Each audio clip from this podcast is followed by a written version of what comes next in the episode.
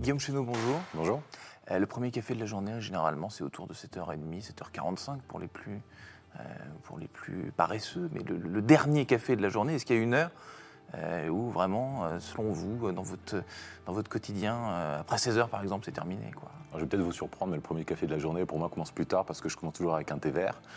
Euh, le matin, je suis assez fan de thé vert. Avec Ouais. quelle heure le premier café Alors, le premier café aux alentours de 10h, et généralement, c'est un café court. Et mon dernier café euh, avec caféine et après le repas. Et puis après, par contre, il n'y a pas de limite pour le décaféiner.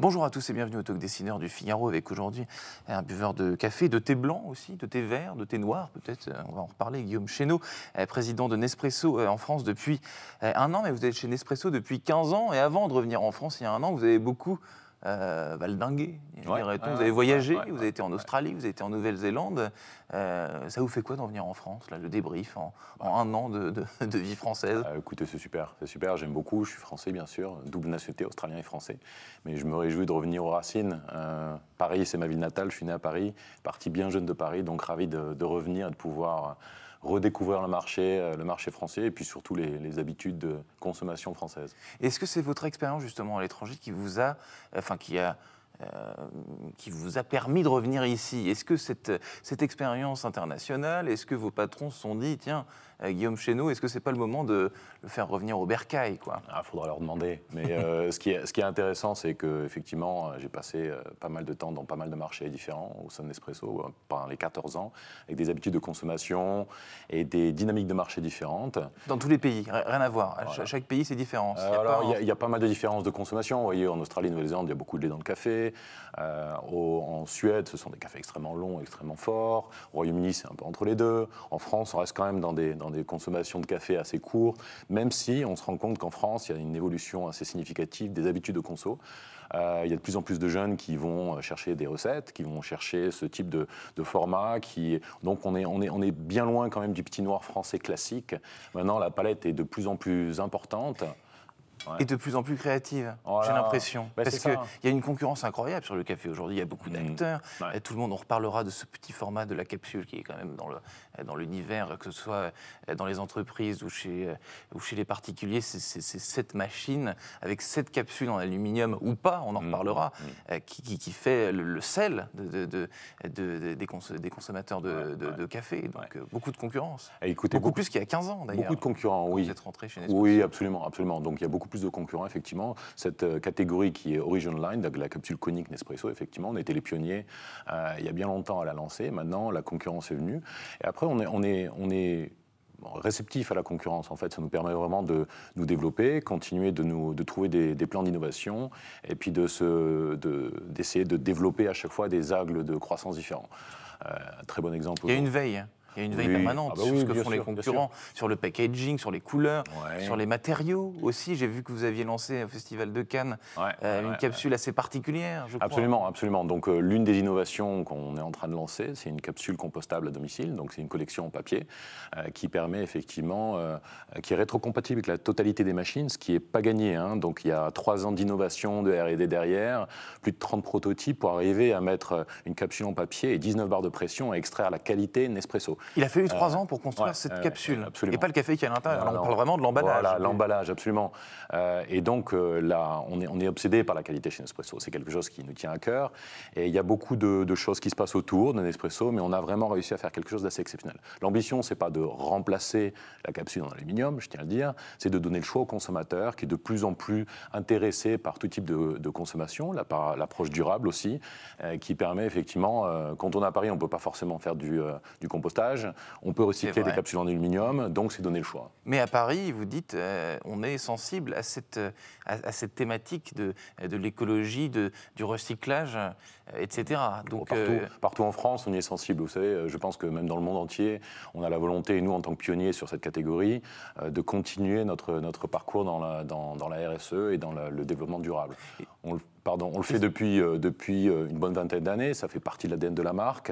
On peut recycler toutes les capsules en aluminium et demain, on pourra composter si on souhaite effectivement acheter des, capsules si on, compostables. si- si on souhaite et si on le peut, est-ce que vous diriez que, euh, que vos clients aujourd'hui on reparlera de, vos clients ensuite, mais est-ce que la sensibilité à ces sujets d'environnement, de transition, etc., est au moins aussi importante euh, que, que celle de boire du bon café? Euh, le, goût, c'est-à-dire que chez Nespresso, on, le connaît. Est-ce que maintenant, on, sait ce qu'on va trouver dans, notre tasse? Mais ce qui entoure le produit, est-ce que c'est devenu, un, devenu un, sujet au, moins aussi important que le produit? Et je l'espère, j'espère, parce qu'effectivement, c'est aussi important. Donc la qualité du café, c'est la base. Euh, on a créé des capsules en café euh, pourquoi? Parce qu'on voulait du café qui n'était pas oxydé, qui était du café frais. On sait que c'est une excellente manière euh, de boire le, café parce que c'est un moyen de précision. On ne consomme que la quantité de café et la quantité d'énergie nécessaire. Et on se rend compte finalement que si on hmm. compare à une machine broyeur typique, euh, système Nespresso avec la marque Nespresso, euh, c'est un quart de, CO2 d'émission en moins. Donc, on a fait des études très sérieuses qui nous permettent de démontrer ça. Donc, c'est une manière très, très intéressante de consommer le café et qui est durable.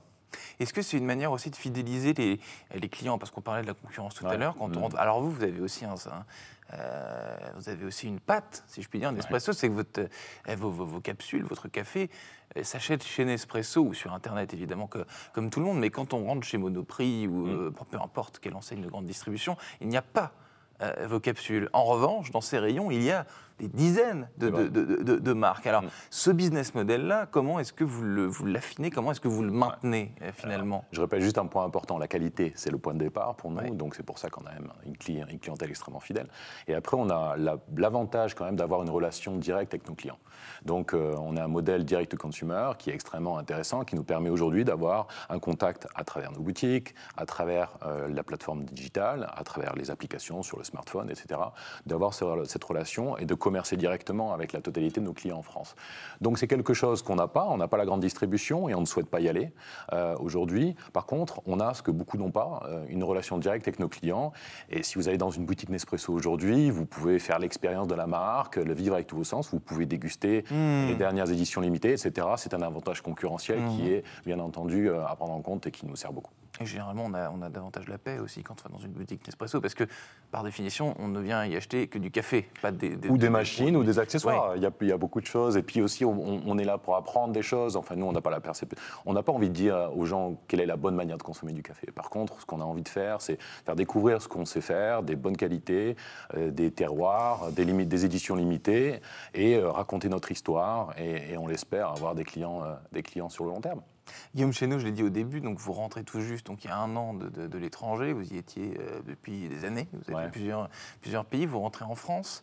Euh, les missions qu'on vous a mandatées précisément, les, défis qu'on vous a demandé de relever, ce sont, sont lesquels? Peut-être qu'ils avons nous déjà un peu répondu, mais... Oui, alors écoutez, moi, je pense que je travaille dans un business qui a un alignement de valeurs. Pour moi, il y a des, missions assez, assez spécifiques en France. Euh, il y a travailler sur la marque de toute façon, c'est une marque extrêmement importante que les Français aiment. on a besoin de continuer ce travail. On parlait de la partie développement durable qui est extrêmement importante, de continuer ce message sur le développement durable. Et euh, on va être, on va dire peut-être plus incisif sur ce que fait Nespresso depuis des années, depuis plus de 20 ans mmh. sur ce, dans ce domaine. On a aussi la volonté d'innover, de continuer d'innover. On a parlé de la capsule compostable à domicile, mais c'est pas que ça. C'est le lancement de nouvelles machines euh, tous les ans. On a plusieurs dizaines de cafés qu'on lance tous les ans aussi. Donc toute cette mmh. partie innovation est particulièrement importante. Et puis après, il y a l'aspect sociétal on en parle moins, mais euh, moi j'ai vraiment la volonté aussi de faire grandir mes équipes, d'aller au-delà de ce que euh, Nespresso en France a pu faire d'une manière très très humble. Mais on a des très belles collaborations qui se passent aujourd'hui avec des entreprises comme Café Joyer qui ont été initiées euh, avant mon arrivée et qu'on doit faire perdurer, on l'espère, dans, la, durée. C'est amusant ce terme de collab, de collaboration qui est très à la mode. Hein. Tout le monde aujourd'hui mmh, fait, mmh. fait, des collabs. Vous, c'est pas vraiment des collabs, disons que ce sont des des associations. C'est-à-dire que vous ne créez pas un produit avec une autre, une, autre marque, avec une durée euh, de vie euh, limitée. Disons, vous, vous associez réellement avec, des, avec des sociétés pour concevoir. Euh, on essaie de le faire de, de, cette manière-là, effectivement. Donc, quand on voit les, le travail qu'on fait avec certains chefs, que ce soit Maurice Sacco, Jean Berg ou autres, généralement, ça s'inscrit dans la durée. Euh, pourquoi? Parce qu'on estime qu'on euh, a beaucoup à apprendre de part et d'autre et qu'on essaie d'éviter euh, forcément quelque chose d'extrêmement rapide et qui fait moins de sens pour, pour la marque. Donc que ce soit le Festival de Cannes, on en revient, ça fait 15 ans qu'on est partenaire du Festival de Cannes, mmh. on s'inscrit dans la durée, les, les partnerships qu'on a avec les chefs de la même manière. Donc c'est vraiment la volonté d'aller plus loin dans la relation. on amène ces chefs dans les, dans les pays d'origine, donc on les amène en Colombie Euh, pour leur faire découvrir ce qu'on fait dans les champs avec les 140 000 caféiculteurs, etc., etc. Donc après, on, fait des limited edition, on en fait. On a travaillé avec Pierre Armé à la fin de l'année, qui était un succès exceptionnel. C'était une limited edition dans un temps vraiment très spécifique, mais on fait aussi beaucoup de partnerships sur le long terme. Guillaume Chéneau, vous m'avez prévenu juste avant le début de l'émission euh, en off qu'effectivement, vu que vous veniez de rentrer en France, il n'était pas impossible d'utiliser des anglicismes. Partnership, excellent exemple, vous plaidez coupable, il n'y a aucun problème. Euh, en termes de marque employeur, en termes de, de recrutement, qu'est-ce que, que vous cherchez euh, en ce moment vous, euh, Je parlais d'alignement de valeurs. On recherche des collaborateurs euh, comme Nespresso qui vont être en ligne avec nos valeurs. On a des valeurs qui sont très centrées sur la partie développement durable, l'élément sociétal et bien entendu la partie innovation. Donc tous ces éléments-là, il y a aussi un, sentiment de, fluidité, de flexibilité. On n'est plus dans un, dans un environnement business qui est extrêmement cristallisé. Maintenant, on est dans un environnement business extrêmement fluide. On a la nécessité de s'adapter. Hum. donc on recherche des profils de personnes aussi qui ont cette capacité, cette volonté aussi, euh, de pouvoir s'adapter et de répondre aux, défis de demain. Guillaume Chéneau, il nous reste une minute trente tout pile. Euh, dernier angle, vos clients, ce sont des particuliers, mais ce sont aussi des entreprises. Est-ce que, avec tout ce dont on parle depuis des, euh, plusieurs années maintenant, avec les mhm. crises sanitaires, le, euh, le, désertement du bureau, le télétravail, etc., est-ce que vous voyez des choses se passer? Est-ce que les entreprises ont toujours autant besoin de, de, de, services, de vos services, mhm. ou alors est-ce qu'il se passe quelque chose? La réponse est oui. En fait, effectivement, pendant la crise sanitaire, il y a eu un affaissement tout à fait naturel, puisque les gens sont restés à la maison, mhm. que ce soit dans les cafés, dans les restaurants ou bien entendu au bureau. Maintenant, on retrouve une reprise de l'activité quasiment ISO avec, avec 2019. Donc, et puis il y a surtout cette volonté de travailler avec les entreprises pour faire revenir les gens plus au bureau. Et l'aspect collaboration, on est très loin du bureau euh, hmm. avec les portes fermées, etc. Maintenant, c'est de la collaboration, c'est hmm. de l'échange, et, ça se fait généralement autour d'un café. Euh, on est en France. Et donc... ça a toujours été. Donc là-dessus, le monde d'avant est revenu. Oui, mais par contre, on, on, on dit 2019 est revenu. Mais on est en train de se dire que les entreprises, en tout cas, ont plus intérêt maintenant et le font plus à, acheter des cafés de qualité, on va dire, et des moments qualitatifs, plus qualitatifs qu'avant, euh, pour, pour créer de l'intérêt à venir au bureau et pour créer de la collaboration au bureau. Et là, on a un vrai rôle à jouer pour nous. Donc ça accompagne un, sentiment euh, global. C'est ça, on parle d'hospitalité finalement au bureau, c'est une tendance qui, euh, qui, se développe et qui est bien entendu très intéressante pour nous. Guillaume Chesneau, je vous remercie infiniment d'avoir répondu à mes questions euh, pour le talk dessineur du Figaro. Je vous souhaite une excellente fin de journée. Merci, merci à vous.